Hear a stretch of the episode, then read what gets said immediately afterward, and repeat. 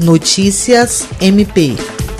O Ministério Público do Estado do Acre, por intermédio da Promotoria Especializada de Defesa da Saúde, assinou nesta semana termo de ajustamento de conduta com bares do município de Rio Branco na intenção de adequar as atividades desses estabelecimentos às normas sanitárias de enfrentamento à Covid-19. Pelo instrumento extrajudicial proposto pelo promotor de justiça Glaucio Ney Shiromoshiro, dois bares, uma loja de conveniência e um posto de combustíveis se comprometem a seguir os protocolos sanitários e a cumprir série de obrigações estabelecidas pelo MP acriano, com previsão de multa em caso de descumprimento e tendo como contrapartida a dispensa de propositura de ação judicial. Além disso, os estabelecimentos devem expor em suas entradas e redes sociais advertências para respeito aos protocolos de saúde e capacitar seus funcionários para identificarem quaisquer infrações ao regramento sanitário, podendo ser aplicada multa em caso de novo descumprimento,